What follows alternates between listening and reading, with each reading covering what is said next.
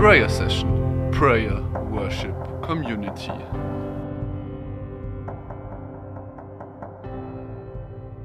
Wer mich kennt, der weiß, ich bin nicht gerade der Sportlichste und auch in der Schule hatte die Sportlehrer immer so meine, ihre Freude an, an mir. Ähm, was ich aber gerne mache, ist Bergwandern.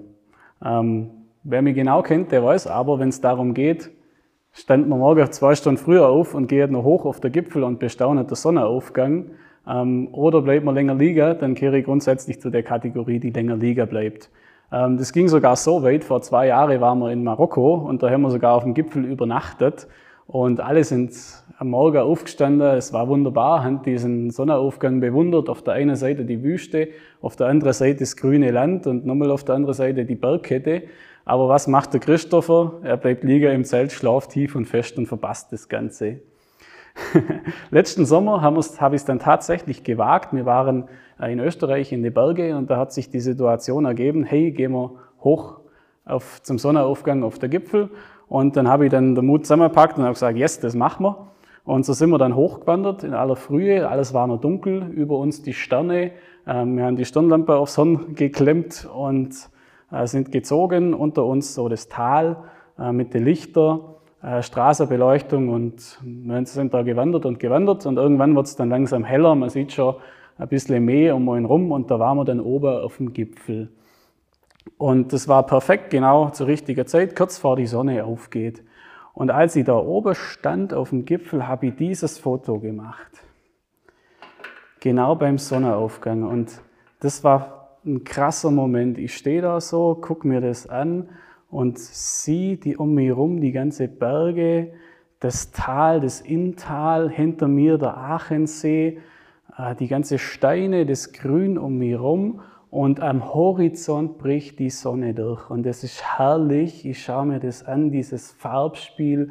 Die Sonne gelb bis rot, violett, blau und auf der anderen Seite spiegelt sich's nur woanders äh, Schleierwolke und die Farben brechen sich und ich stehe da und sag, wow, Gott, krass, wie cool bist du. Du schaffst diese Schöpfung, diese Welt, diesen Morgen schenkst du mir, diesen Sonnenaufgang und ich kann nur dastehen und staunen, dass du das für mich machst. Und das ist, das war so ein herrlicher, friedvoller Moment. Und in diesem Moment habe ich gewusst, wow, das hat sich gelohnt, heute Morgen aufzustehen. Es hat sich alle Mühe, alles Frieren, alles Zittern. Ich bin hier und ich darf das sehen und das ist wunderbar. Jede Mühe war es wert. Und das Beispiel veranschaulicht uns ganz klar, wie man wohl Mittelmäßigkeit definieren würde. Mittelmäßigkeit ist das sich zufrieden geben mit weniger, weil das mehr würde mich was kosten. Wenn es ein weniger gibt, dann muss es auch ein mehr geben. Ich selber habe das in meinem Leben erfahren, als ich zum ersten Mal auf irgend so was war, wie hier die Prayer Session. Bei mir war es eine einwöchige Jugendwallfahrt vor ein paar Jahren da hat sich mein Leben komplett auf den Kopf gestellt. Ich durfte erfahren, Gott ist ganz anders, wie als ich mir das immer vorgestellt habe. Ich durfte erfahren, Gott ist die Liebe.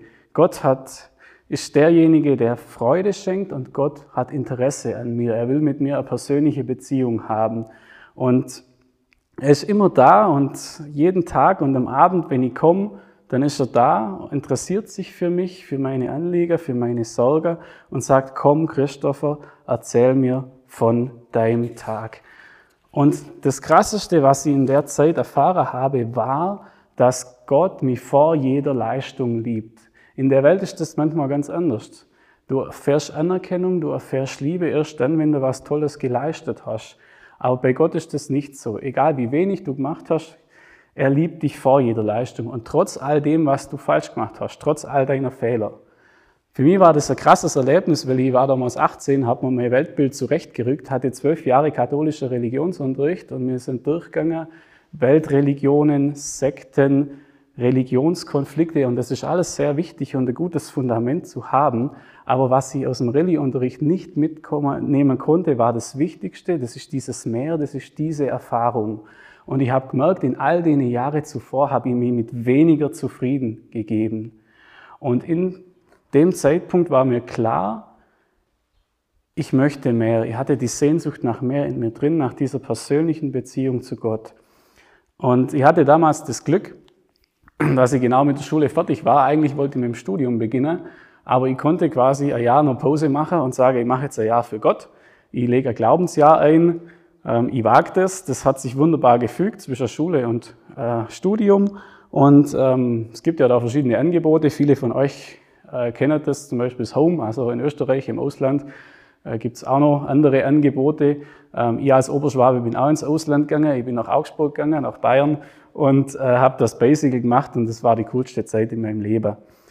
Weil da habe ich erkannt, Gott ist die Liebe, ich bin auf ihn hin geschaffen, er ist der, der meine Sehnsüchte kennt und stillt. Bei ihm gibt's Heilung und bei ihm werde ich wirklich glücklich. Er will mich auch glücklich machen und er hat einen perfekten Plan für mein Leben. Wenn man in die, in die Bibel nachschaut, den Jünger ging es eigentlich nicht ganz, nicht wirklich anders wie mir. Jesus kommt in ihr Leben und all die Jahre, die sie mit Jesus unterwegs sind, lernen sie mehr über ihn, lernen sie mehr über Gott kennen. Eine Stelle zeigt es wunderbar. Das ist im Lukas-Evangelium. Jesus betete einmal an einem Ort. Als er das Gebet beendet hatte, sagte einer seiner Jünger zu ihm, Herr, lehre uns beten. Ich denke mir krass, wenn ich die Stelle anschaue, was für ein Feuer muss in diesem Gebet gewesen sein, was für eine Power, was für eine tiefe Beziehung muss dort zwischen Jesus und Gott Vater sein, dass die Jünger sagen, Herr, lehre uns beten. Die hätten das nie gesagt, wenn Jesus irgendwie so, so lahm da gestanden wäre und gesagt hätte, so, jetzt stand mal auf und jetzt beten wir mal da einer irgendetwas, so wie eine Mumie mit Herzschrittmacher, sondern da war wirklich Power in dem Gebet, dass die Jünger sagen, lehre uns beten, Herr, wir wollen mehr. Und er lädt sie, das Vater unser.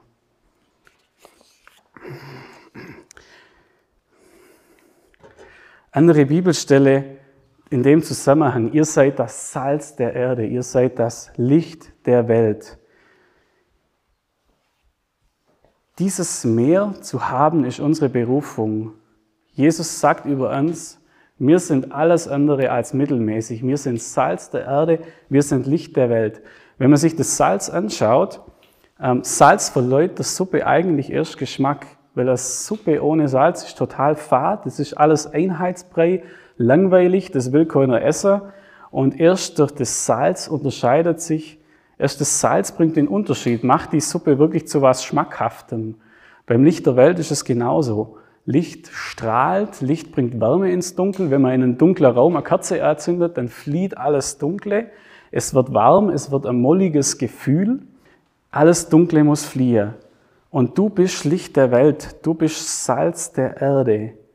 Du machst den Unterschied Du kannst diese Fahrtheit in dieser Welt ändern. Das ist Gottes Vision von deinem Leben.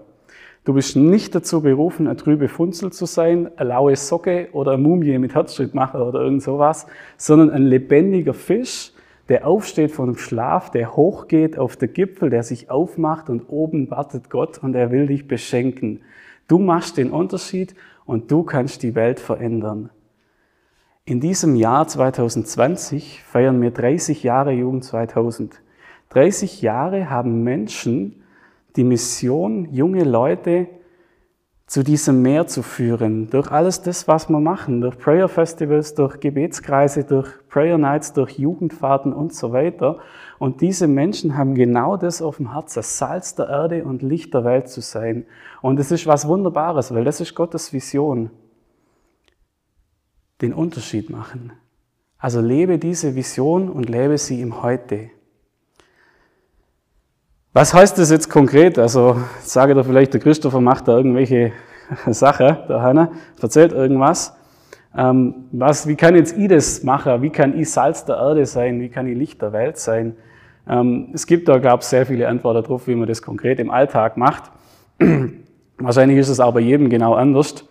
Ähm, aber es, eine Sache ist, habe ich kennengelernt, und zwar, dass man mit dem Einfachsten anfängt, und das ist mein persönlicher Gebet. Herzensgebet. Man fängt klein an. Bei mir war es so, am Tag mal zwei Minuten vielleicht. Irgendwann eine Woche später sind es schon vier Minuten. Ein Monat später sind es fünf Minuten. Und drei Monate später bist du vielleicht so weit, dass es eine Viertelstunde ist. Gebet.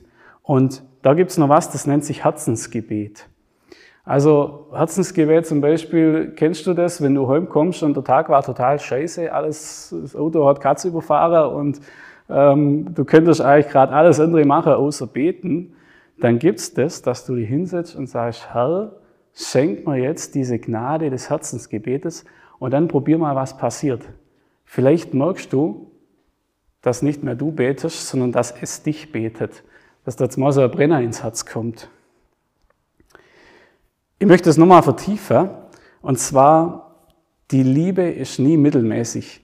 Ich weiß nicht, ob du schon mal verliebt warst. Ähm, ich kann das aus der männlichen Perspektive so ein bisschen äh, sagen. Ähm, wenn man verliebt ist, dann ist Mittelmäßigkeit überhaupt nicht mehr angesagt. Also man kauft ihr die besten Blumen. Es sind nicht irgendwelche billige Pralinen, es sind die besten Pralinen, die teuersten, dass man auch sieht, man legt sich ins Zeug. Wenn man sich trifft, dann muss es alles perfekt sein. Ein super Restaurant, eine super Tischdecke muss genau perfekt sein, das Essen muss perfekt sein. Ich selber gucke, sehe auch gescheit aus, was macht Frisur und rieche auch gut. Also alles andere als mittelmäßig. Die Liebe ist nicht mittelmäßig. Und irgendwann flacht es ab. Irgendwann kommt der Alltag und der zieht die da raus. Und das ist das, was Jesus sagt. Wozu taugt das Salz, wenn es seinen Geschmack verliert? Also die Mittelmäßigkeit schnappt zu. Ich fange an laut zu werden, ich fange an, mein Licht geht aus, ich schmecke nämlich noch Salz. Was machen wir da? Jesus füllt deinen Tank. Du kannst zu Jesus kommen, er befeuert es neu, du darfst dich unter seinen liebenden Blick stellen er hat uns wunderbar die Sakramente geschenkt. Normalerweise ist hier im Anschluss Anbetung die Eucharistie, das Sakrament, wo du in die Liebe Gottes eintreten darfst, wo du dich auffüllen lassen darfst von seinem Feuer, von seiner Liebe. Das Gebet, die Gemeinschaft, die uns trägt aus gemeinsamem Gebet untereinander. Lass nicht zu, dass dieser Feuerlöscher des Alltags kommt und alles kaputt macht, alles weg löscht und dich da rauszieht.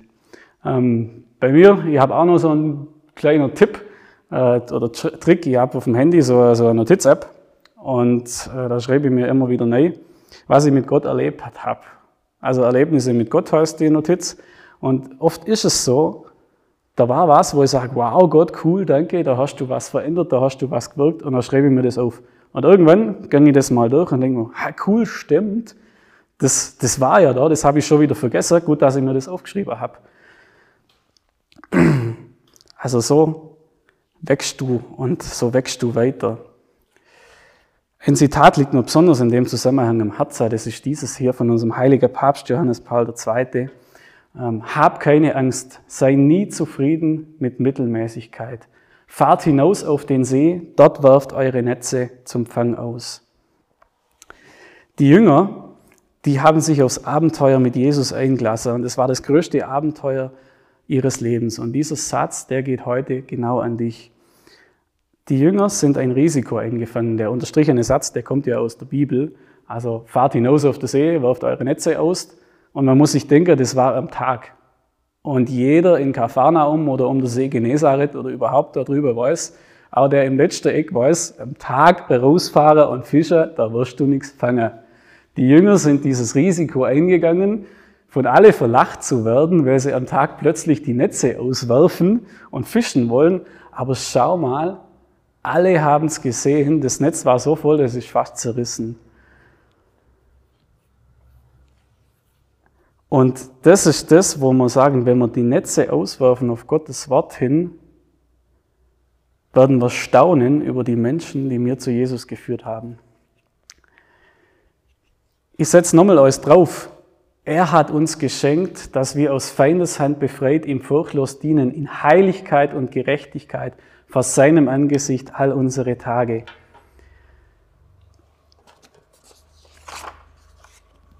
Wir sind zur Heiligkeit berufen. Und es ist jetzt, wir sind in unserer Zeit zur Heiligkeit berufen. Es ist so oft unterschwellig im Kopf. Heiligkeit, das ist nichts für mich. Das ist eher was für irgendwelche Leute, die mal vor 300 Jahren Einsiedler waren oder irgendwelche Päpste. Äh, für mich kann das nichts sein. Und genau das ist eine Lüge. Das ist nicht so. Heiligkeit ist nicht ein Privileg von Einzelnen, von wenigen. sondern du bist zur Heiligkeit berufen. Und ich habe schon einige Heilige kennengelernt in dieser Zeit, die ihre Heiligkeit im Alltag leben, da wo sie sind, in jeder Situation, in der Schule, im Beruf, im Umfeld. Und dazu bist du auch gerufen, ein Heiliger zu sein, das konkret im Alltag zu leben. Und jetzt sagst du vielleicht, wow, okay, die Latte ist ein bisschen hoch. Ähm, ja, genau so ist es.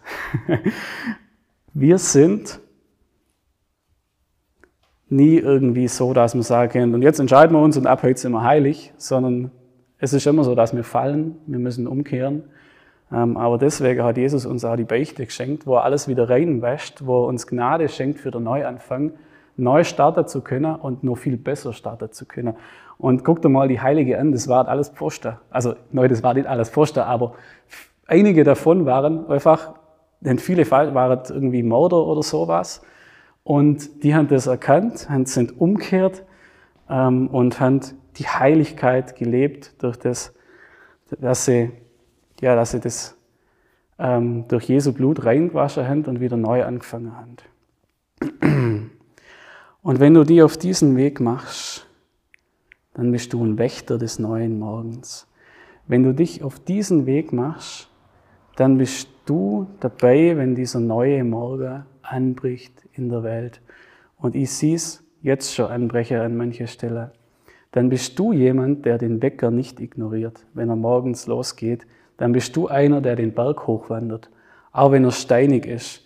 Dann bist du dabei, wenn Gott seine Herrlichkeit offenbart. Und du staunst über die großen Dinge, die Gott tut auf der Welt, in den Menschen, und du stehst oben und bewunderst diesen Sonnenaufgang. Und nicht nur du schaust zu, Du schaust nämlich um dich rum und du siehst, das sind ganz viele, die sind genauso wie du, die sich nicht mit weniger zufrieden geben, die sich aufgemacht haben, die den Wecker gehört haben und ihr steht und staunt, was Gott Großes tut.